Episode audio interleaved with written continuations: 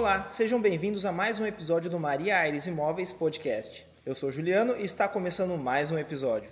Hoje conversamos com o advogado Fernando Proed e batemos um papo sobre direitos e deveres dos locadores e locatários. Boa tarde, meu nome é Fernando Proet, eu sou advogado, atuo na área civil, especialmente em direito imobiliário, contratos, execução e cobrança. Fernando, já tem uma primeira pergunta.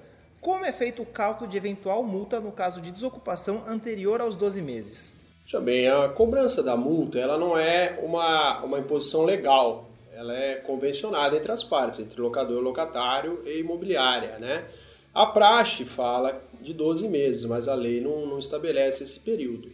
O contrato aqui da imobiliária Maria Aires, do qual eu tenho conhecimento, ele, ele é bem específico nesse ponto e ele aborda a multa é, liberando, isentando o locatário da multa após 12 meses. Como é que é feito é, esse cálculo? O cálculo ele, ele é bastante simples. Três vezes o valor do aluguel dividido pelo prazo do contrato multiplicado pelo período que ainda falta. Tá? Parece uma conta muito, muito difícil, complexa, mas ela não é. Três vezes o valor do aluguel dividido pelo prazo do contrato. O, a praxe é 36 meses. Por quê? Porque a lei fala que os contratos têm que ter 30 meses. Isso é importante. Então, 30 meses são dois anos e meio. As imobiliárias, assim como a Maria Aires, por bem, colocam 36 meses, correspondente a três anos. Isentam o locatário da multa após 12 meses. Se o locatário sair antes disso, a multa é cobrada, como eu disse. Então, repetindo, é, ela, ela é simples: três vezes o valor do aluguel, dividido pelo prazo do contrato, ou seja, 36 meses, multiplicado pelo prazo que ainda falta. Então, se ele saiu em 11 meses, né, ainda, o restante todo vai ser a multiplicação ali, que ele vai ter que, que pagar os 25 meses ainda. Esse, esse é um cálculo para ficar proporcional, para ficar equitativo, nem pesado e desproporcional para o locatário. Ok, entendi. E o que é manutenção pertinente ao locador e ao locatário? Manutenção pertinente ao locador e ao locatário, ela é de fato também simples.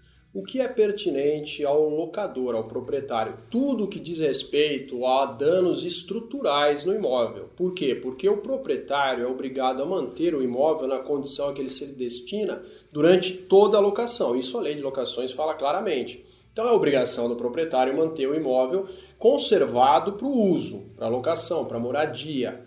Qual que é a obrigação do proprietário traduzindo?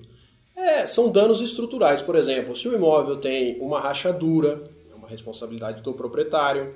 Se o imóvel tem infiltrações, se tem problemas de encanamento, problemas no telhado, calha, tudo que causa algum dano estrutural no imóvel estes são de responsabilidade do proprietário do locador e por estes devem ser suportados, tá? Já a manutenção pertinente ao locatário diz respeito a danos causados pelo uso do imóvel. É, veja bem, o locatário está lá utilizando o imóvel, já está há um ano no imóvel. Ele vai acender e apagar uma luz quantas vezes? Milhares de vezes, né? Eu nem faço o cálculo disso. Mas aí queimou uma luz, ou mesmo um problema no interruptor, é um problema decorrente do uso. Esse problema tem que ser sanado pelo locatário. Óbvio, igual se ele é, provocar o problema, né? Se ele, por um mau uso ou mesmo pelo uso comum, danificar um piso, é, um, uma janela ou até mesmo a estrutura do imóvel, que, como nós dissemos, é, um, é uma responsabilidade do locador, mas se for provocado pelo locatário, aí por ele tem que ser reparado. Então é, é bem simples.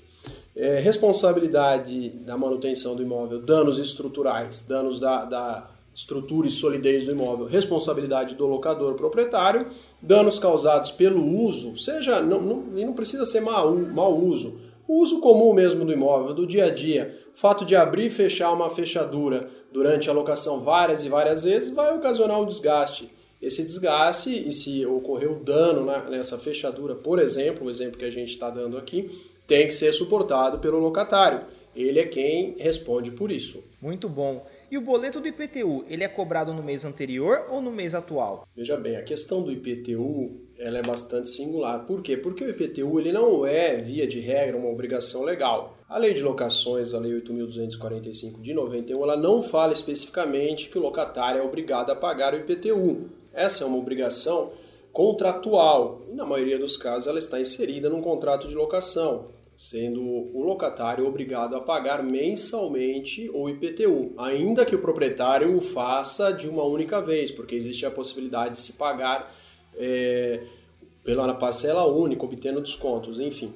Como o IPTU, via de regra, é obrigação do proprietário, quando repassado para o locatário, ele tem que ser cobrado da mesma maneira que o aluguel. Como o aluguel é cobrado?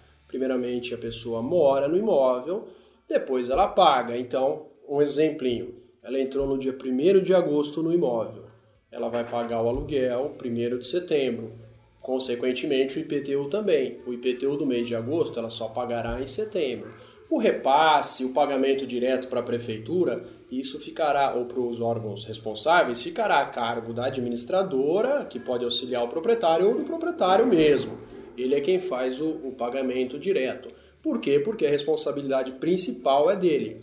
O locatário pode assumir isso se constar em contrato. Então, constando em contrato a obrigação de pagar o IPTU, ele deve ser cobrado da mesma maneira que o aluguel. Primeiro você mora, depois você paga. Existe uma exceçãozinha é, para se pagar o aluguel antecipado, que numa outra oportunidade a gente pode falar, mas por hora é isso: é, é saber que o locatário ingressou no imóvel no mês, no próximo mês ele pagará o aluguel do mês anterior que ele, que ele usou o imóvel, juntamente com o IPTU. Então ingressou em agosto, vai pagar o aluguel em setembro, em conjunto com o IPTU de agosto. A parcelinha de agosto ele só paga em setembro, tá bom? E me diz, qual a relação do locador e do locatário em relação ao seguro? A lei ela fala claramente que, dentre as obrigações do locatário, está de pagar o seguro. Então, isso deve constar em contrato e, para garantir o imóvel ao final da locação, sobre questões é, emergenciais, como incêndio, né, algum dano assim, é necessário que tenha sido feita uma pólice de seguro, uma cobertura, e esse valor tem que ser custeado pelo inquilino. Muitas vezes o inquilino assume o risco de não fazer, não contratar o seguro. Né? E o que acontece nesse caso? Num caso infortúnio, é, imaginamos que o imóvel venha a, sofrer um incêndio, né? fique destruído pelo fogo.